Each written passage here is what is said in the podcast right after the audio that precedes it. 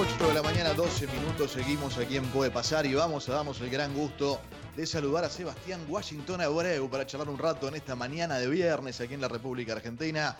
Estamos con Claudio Villapun, con Sofi Martínez, soy Gustavo Kufner. Sebastián, ¿cómo estás? Buen día, ¿cómo va? Buen día, ¿cómo andan? ¿Todo bien por acá? Frío, siendo entrenar, pero, pero bueno, eh, disfrutando de, de poder estar nuevamente en la, en la vida cotidiana que tanto disfrutamos. Bueno, contanos un poco eso, Seba, acá también, ¿eh? una, mañana, una mañana fresquita, fría. Eh, contanos un poco eso, ¿no? ¿Cómo están las cosas en Uruguay? Acá todavía no está aprobada la, vuelta a los entrenamientos en forma reducida, se habla de los primeros días de agosto, los casos crecen. ¿Cómo, está Uruguay hoy?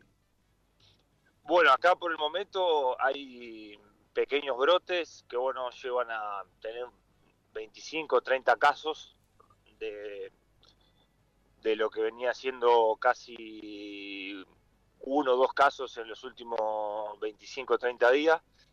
Pero bueno, eso no ha modificado la postura del gobierno de bueno dar apertura a, muchos trabajos y, dentro de ellos de esos trabajos está el está el fútbol que tiene programado su su reinicio de la competencia para el 8 de agosto y bueno hace más, más de un mes y medio que, estamos entrenando los equipos en los clubes y bueno, preparando con mucha ansiedad y con mucho deseo lo, lo que es poder retomar las actividades y que vuelva el fútbol con lo que es como que es como ahí en Argentina, ¿no? es, parte de nuestras vidas y es como que sin fútbol, más allá que es lo menos importante de lo más importante, eh, termina siendo un entretenimiento los fines de semana que la gente necesita. Sí, eh, yo siempre digo, es, cultural el fútbol para nosotros y, se vive de, la misma manera ahí que, acá, como muy bien lo, lo, explicas. ¿Qué cambió en el día a día, en el entrenamiento? Y, obviamente lo, que ya conocemos, los cuidados, todo. Digo, ¿qué fue lo, que más, eh, no sé si te chocó, lo que más te sorprendió, lo, que más te impacta? No, primero lo, lo, que te deja de experiencia positiva y de, y de y de que en definitiva en momentos complicados, en, momentos límite, cuando uno cree que se está perdiendo la solidaridad, se está perdiendo lo que es el sentimiento humano hacia, hacia el prójimo y hacia el, otro, por más que no tengas contacto, eh, pudo renacer o pudo reflotar. Fue, fue hermoso ver todas las movilizaciones solidarias que existieron. Eso desde ese lado de la parte humana te da mucha alegría y felicidad ver, ver cómo la gente, independientemente de cuál barrio sea, qué persona sean, qué raza o qué eh, país o qué, eh, qué test de color tengan o qué mm, clase social, no importaba.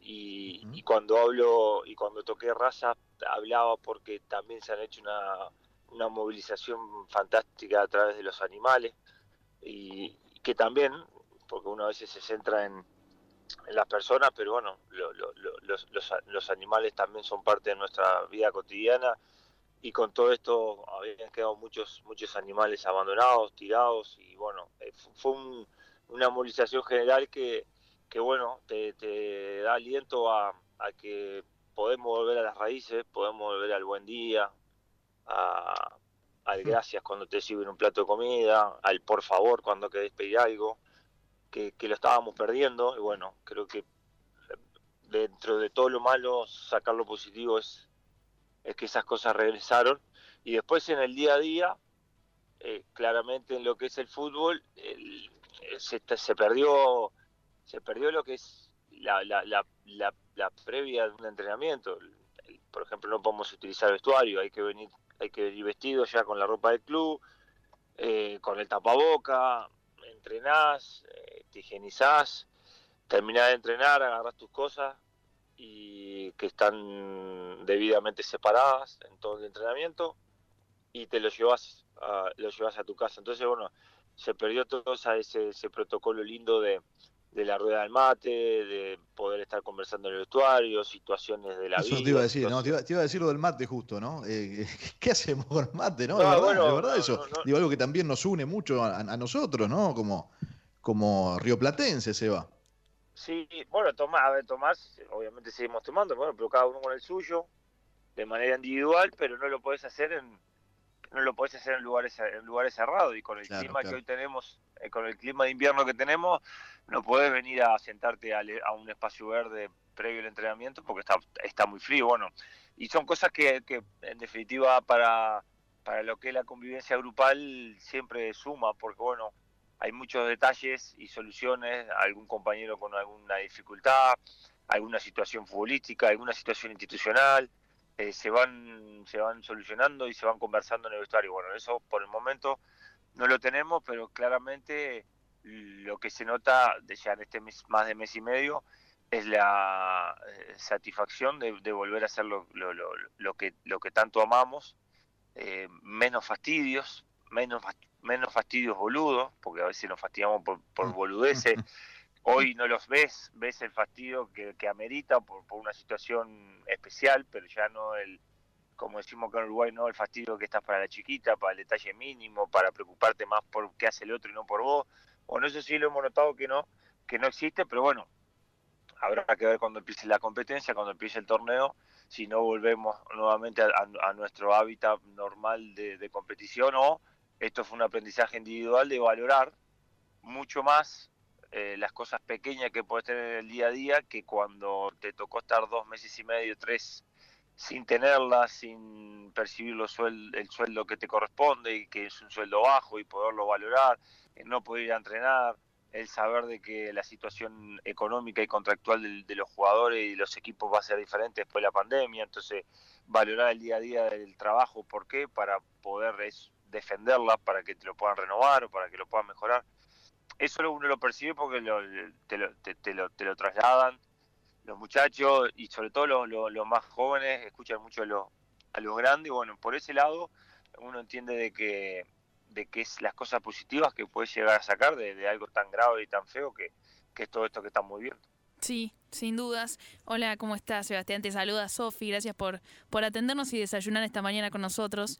Em, hablabas de, de, lo que está cambiando ya el mercado del fútbol eh, sudamericano. Hay, hay cosas muy, muy complicadas y, y, sin dudas es momento de decisiones también con respecto al fútbol. Eh, Viste lo que está pasando también con la, la Copa Libertadores y Sudamericana, que ya tienen fecha de regreso. Estamos en un momento complicado también eh, de la pandemia en muchos países. ¿Qué pensás con, con esta fecha que puso Conmebol y la, la situación tan distinta que se está viviendo en los países, también de entrenamiento de los jugadores? Sofi, buen día. Eh, la, verdad, si algo aprendido, y no ahora puesto la pandemia, sino que uno va, va aprendiendo con el paso del tiempo, es no transformarme en un todólogo, de opinar de todo sin saber de nada. ¿A qué me refiero con esto? Es que escapa a mis conocimientos cuál puede ser la interna de la toma de decisiones de Conmebol, por más que puedas tener una idea muy amplia, pero no tan detallada de, lo que es la necesidad de que se juegue el torneo por un tema económico, eso está más que claro. Ahora, el, profundizar de, las decisiones de que arranque y, y de la manera que algunos países están, interpreto de que el sentido común va a estar por encima de todo y llegado el momento se evaluará situaciones de cada país para interpretar de que si pueden o no pueden competir esos clubes y si se pueden trasladar de sus países a otros países. Me, entiendo y aspiro a que, a que el sentido común sea lo que prevalezca ante una situación sanitaria donde no estamos hablando de de una gripe y bueno, y estás 20 días en cama, no, estamos hablando ya de, vidas humanas. Sí, sin dudas. Ahora, viste que en, en, Argentina muchos clubes están hablando de esto de la ventaja con la que llegan muchos otros clubes por ya estar entrenando.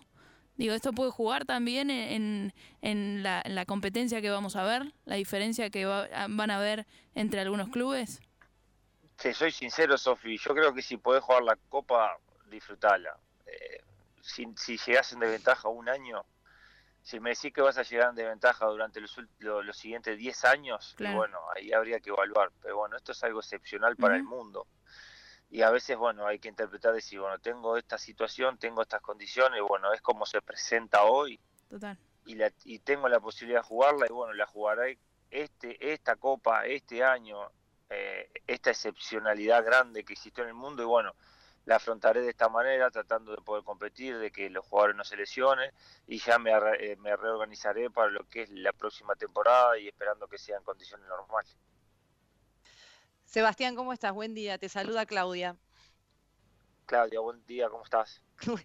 Buen día, todo bien. Estaba viendo unas fotos que subieron ahí en, el equipo, ¿no? Dirigiendo sentadito en una banquetita chiquitita al lado del campo de juego. Y te quería preguntar, ¿cómo es Sebastián Abreu como entrenador? No lo pudimos ver tanto nosotros tan de cerca, y, pero sí te disfrutamos en cancha este, con los botines puestos. Ahora como entrenador, ¿cómo sos?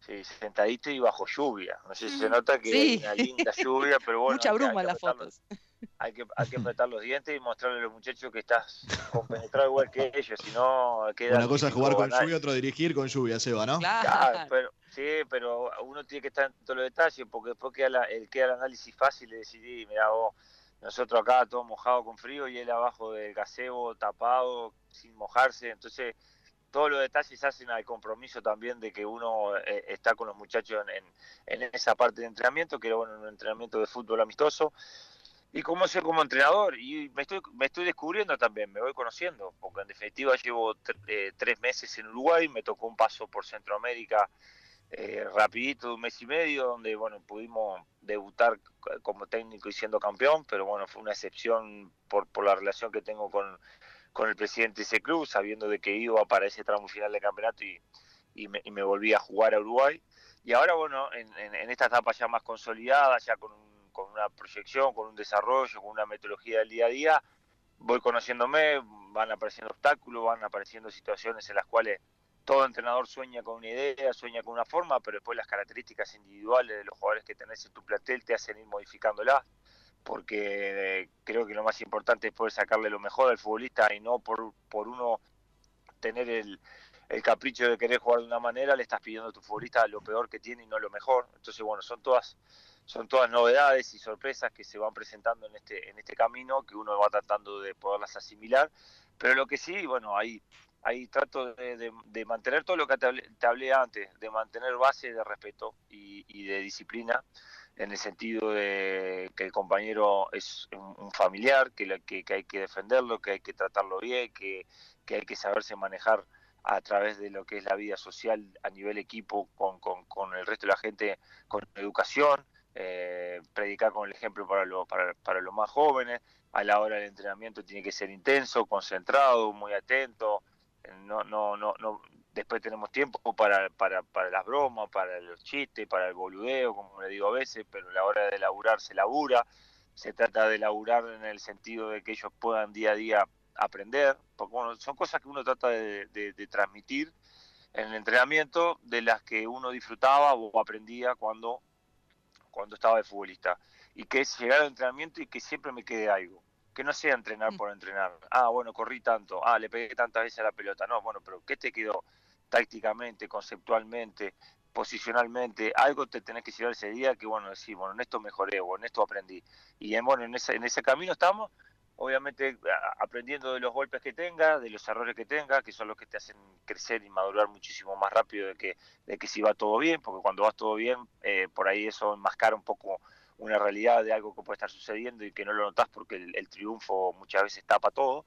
Pero bueno, creo que es, es, bueno estar viviéndolo ahora y, y siempre es un aprendizaje continuo, porque capaz que me vas a hacer una nota dentro de 20 años y sigo dirigiendo y voy a seguir en un camino de aprendizaje, porque el que se estanca en decir eh, ya aprendí todo, ya estoy bien, ese la caga, ahí ese tiene ya techo seguro. Ahora, el que siempre está con la aspiración de querer, de querer aprender, de querer mejorar, de querer mirar, de querer copiar, de querer escuchar mucho, creo que ese obviamente nunca se va a poner un techo bajo y siempre va a aspirar a, a subir, entendiendo de que en esta profesión ahora de entrenador no puedes ser el protagonista y no puedes creerte el protagonista. Tenés que ser un auxilio para que el futbolista crezca, mejore y el futbolista sea el que te posicione alto con que el boca a boca, esto como si yo fuera dueño de un restaurante.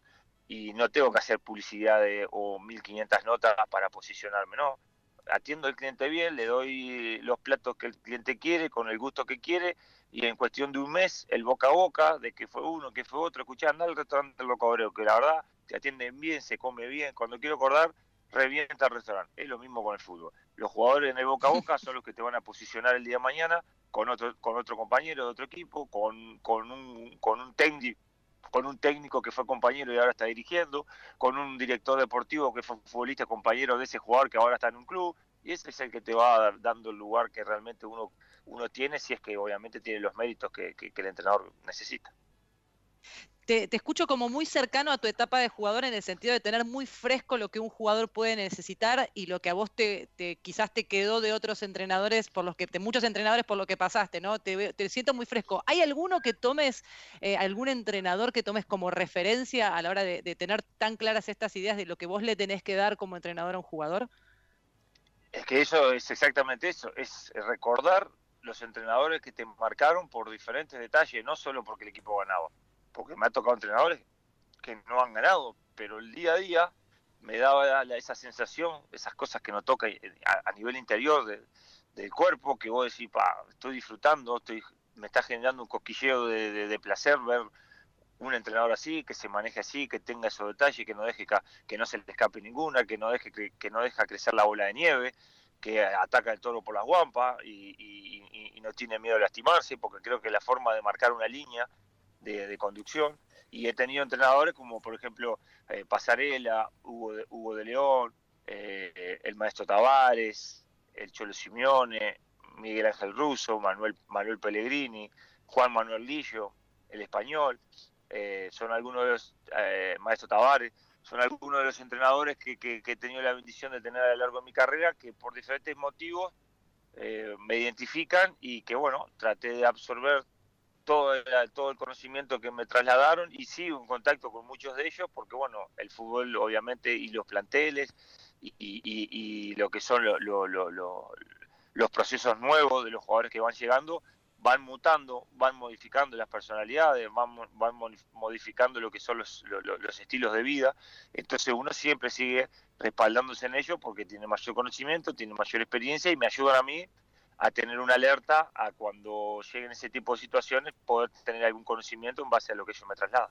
Sabes que recién eh, chequeaba también tus redes sociales, tenés muchas fotos con, como vos decías, Miguel Ángel Russo eh, y algunos otros técnicos que te dirigieron y como vos decís, seguramente te deben haber marcado en tu carrera. Eh, y también tenés una foto con Juan Román Riquelme. Digo, ¿cómo lo ves en esta nueva posición y tenés algún vínculo con él o alguna charla? Eh, no, a ver, no sé, no, nos hemos encontrado en esos eventos de, de, de, Conmebol y bueno, siempre es un placer encontrarse con Román por el hecho de que hables 10 minutos, hables dos horas, todo lo que se tira arriba de la mesa es, fútbol y, y, es fantástico porque no dejas de, sorprenderte de conceptos o ideas que él tiene que obviamente si, si algo he aprendido es automáticamente salir de, esa charla irme derecho a, a, una mesa pedir una hoja, una hoja y una virome o irme a mi cuarto y agarrar la libretita y anotar para no olvidarme de, las cosas que, que, uno cree de que bueno pueden ayudarme el día el día de mañana esos, esos conceptos tenerlos como como ayuda a memoria. Eh, y creo que creo no estoy totalmente convencido que los que fueron futbolistas están tienen sentido de pertenencia están identificados fuertemente con un club y se preparan para, para una profesión después del fútbol a nivel dirigencial, eh, son muy positivos.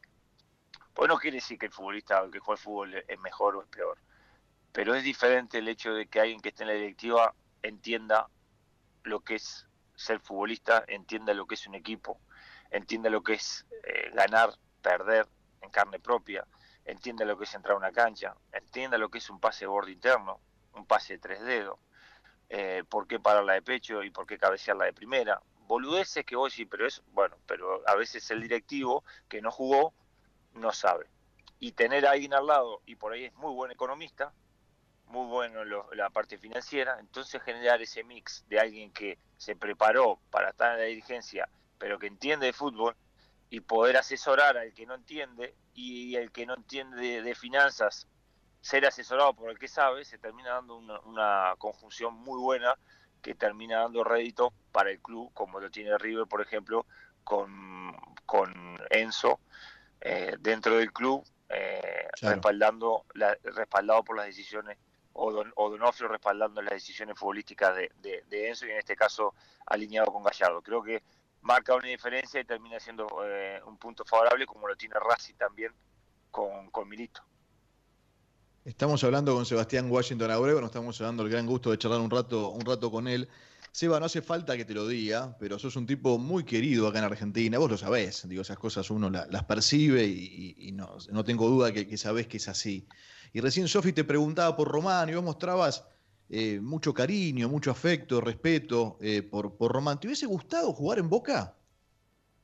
Eh, es que tuve, bueno, tuve una posibilidad, pero estaba Martín y uno honesto también trata de ser, por más que siempre tengo la moral en alto y, confío mucho en mi potencial, uno entiende de realidades. Y estando el Titán, era, muy difícil poder jugar porque no se bajaba nunca, porque no dejaba de jugar ningún partido y porque te cagaba gol. Entonces, eh, ir, y saber de que iba a entrenar y no iba a jugar, entonces, bueno, no, no acepté y bueno, y a, y a, los, y a los seis meses vino la posibilidad de River y bueno, ahí cuando el Cholo me llama y me dice que me necesitaba porque iba a ser un punto importante dentro del esquema táctico con una nueva referencia para quitarle para quitarle lo que es el compromiso de ser esa referencia a Falcao que Falcao pudiera aprovechar los espacios o, el pivot que le pueda generar para que él pueda tener mayores posibilidades de gol.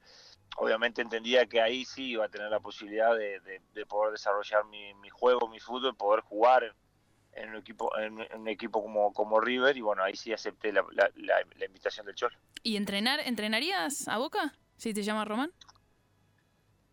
Sí, entre, a ver, como entrenador uno no, no, cierra puertas porque si hay un club, si hay un club que no que no iría a dirigir porque tampoco me llamarían y no iría, eh, sería Huracán, pero tampoco me van a llamar porque tengo una vinculación directa con San Lorenzo y acá en Uruguay sería eh, sería Peñarol también por un tema claro con, con, Nacional. Y te diría y sumaría un club más que también hay una identificación mía y, un tema de, sentimiento que sería Newell por, por Rosario Central. Claro. Eh, porque fueron fueron situaciones muy puntuales eh, desde la parte humana desde la parte deportiva de la parte sentimental que no me sentiría a gusto eh, el tomar ese tipo de decisiones. Entonces, claramente que uno también en eso no tiene que ser hipócrita y muchas veces decir, no, yo no descarto nada, acepto, acepto todo, no, porque hay cosas que uno como ser humano siente y la identificación, sí, me encantaría dirigir San Lorenzo, sí, me encantaría dirigir Nacional, Rosario Central, eso sí, pero no, no, no tendría el mismo sentimiento si estuviera analizando la posibilidad de ir al, a los tradicionales rivales clásicos, porque en, definitiva yo me estaría traicionando por, por sentimiento. Seba, te toca dirigir la selección uruguaya y hay definición por penales. Y el que va, vos sabés que la pica. Vos sabés que la pica. ¿Qué, ¿Le decís algo? pero, si lo elegí, si lo elegí es porque le si lo elegí sabiendo que puede eh, tomar esa decisión es porque le tengo confianza. Todo pasa por la todo, todo pasa por la convicción. Si vos dudás de alguien, eh, elegís otro pateador, por más que tenga otro tipo de características, pero si vos elegís un tipo que sabés que dentro hay grandes posibilidades que la pueda picar y le estás dando la confianza, es porque, bueno, tenés esa tranquilidad. Después, bueno, es un tema de virtud del arquero también. Se quedó parado, lo atajó. No lo voy no lo voy a linchar diciendo eso es un irresponsable, eh, te burlaste de todo. No, no, porque para mí son eh, elecciones, son estilos de ejecución, como el que le pega un fierrazo por arriba del travesaño, eh, al que la pica y lo erra, pasó es exactamente lo mismo, cerró el penal. Después está el tema mediático y el que quiera, el que lo quiera calcinar al futbolista porque le sirve el poder generar esa polémica, eso es un tema externo. Pero uno interiormente no puede, no, no, no puede comprar ese, ese discurso sabiendo de que abrir el pie, borde interno contra un palo, eh, cruzar el pie, pegarle fuerte al medio o picarla son alternativas de ejecución de, un penal que todo se trata de buscar lo mismo, o hacer el gol o lo raste. Después el, resto de, las evaluaciones no, no, no, no, me corresponden a mí y sí me corresponde a mí seguir entrenando y que el equipo en vez de llegar a penales pueda ganar antes de, de, los 90 minutos o antes de los 120. Eh, hace poquito Forlán dijo 10 años, hace, bueno, pasaron 10 años de, lo que fue el, Mundial de Sudáfrica, y cambiaría todo lo que ganó por la chance de jugar la final. Eh, ¿Les quedó eso? ¿Les quedó esa espina? ¿No les quedó? ¿Cómo ¿Vos cómo lo vivís personalmente eso? No, claro, claro que quedó, el, que quedó esa sensación de que, de que estuvimos cerquita. Aparte, no, se te presenta todos los mundiales la chance de poder llegar a una final del mundo. Entonces, indudablemente que te pones a pensar, cada vez que te hacen la pregunta, te pones a pensar y si, llegar a lo máximo, a, poder pelear por lo máximo que es el campeón del mundo, claramente que, uno empieza a, dejar por el camino, o si tiene que hacer ese juego de que cambiaría por eso, obvio que cambiaría cambiaría casi todo por, por tener la chance de pelear de pelear en 90 minutos la posibilidad de ser campeón del mundo. Este, imagínate vos el partido con Holanda, ahora con esto los 10 años que pasaron el partido y, los últimos 15 minutos Uruguay apretó apretó en el área en el área grande a Holanda y, los holandeses le pegaban de punta y trataban de salir del área porque bueno eh, lo estábamos avasallando. Y ese reflejo es el que me queda de que Uruguay país tan chico y, sin ese potencial que podía tener en ese caso las otras tres selecciones, que era Alemania, Holanda y España, y nosotros acorralando a Holanda en una semifinal del mundo con mucha personalidad, y que sinceramente en ese partido lo que nos mató fue el segundo y tercer gol tan rápido, que fue en cuestión de dos minutos, y que nosotros sabíamos que siempre tenemos un resto, tenemos un plus de lo anímico, eh, que nos dio para hacer el, 3 a 2 y nos dio para ir a buscar el empate, pero bueno, no lo pudimos conseguir y, nos quedó ese, ese sabor de boca que cuando pasa el tiempo más te va generando esa sensación interna de, un poco de tristeza porque bueno, que claramente vi todavía para los que ya no estamos más en la selección, decir, se me escapó la gran oportunidad de, lo mejor que te podía pasar en la vida en lo que es lo deportivo. Seba, eh, un placer charlar con vos. Gracias por este tiempo. Te hago la última, porque personalmente creo que el, mundo del fútbol y, no solo el del fútbol, eh, el maestro Tavares nos, genera un respeto muy, muy especial, ¿no? ¿Cómo es el maestro? ¿Cómo, ¿Cómo, es lo cotidiano, al margen de lo que conocemos? ¿Cómo es el día a día del maestro? ¿Cómo es estar con él, hablar con él? El maestro literalmente es un maestro en el día a día porque te está dejando constantemente eh, ideas, pensamientos, metáforas. Te sentás 10 minutos con él y están hablando de una situación de por qué no evoluciona tal cosa y, él te sale con una metáfora que solo una persona con esa capacidad y que después cuando te la pones a analizar decís, puta madre, este tipo, este tipo está por está en otro nivel, eh, porque esa metáfora que nos dio es fantástica y, nunca le habíamos pensado del por qué esa situación, por ejemplo, tocamos mucho de, del desarrollo de, lo que es el fútbol uruguayo a nivel institucional, de que los clubes, ¿por qué están estancados? ¿Por qué no crecen? Y él siempre está dando conceptos de conocimiento a través de su experiencia y nos da a entender el porqué desde el lado o del punto de vista en el cual nosotros no nos damos cuenta o no lo analizamos o no lo interpretábamos.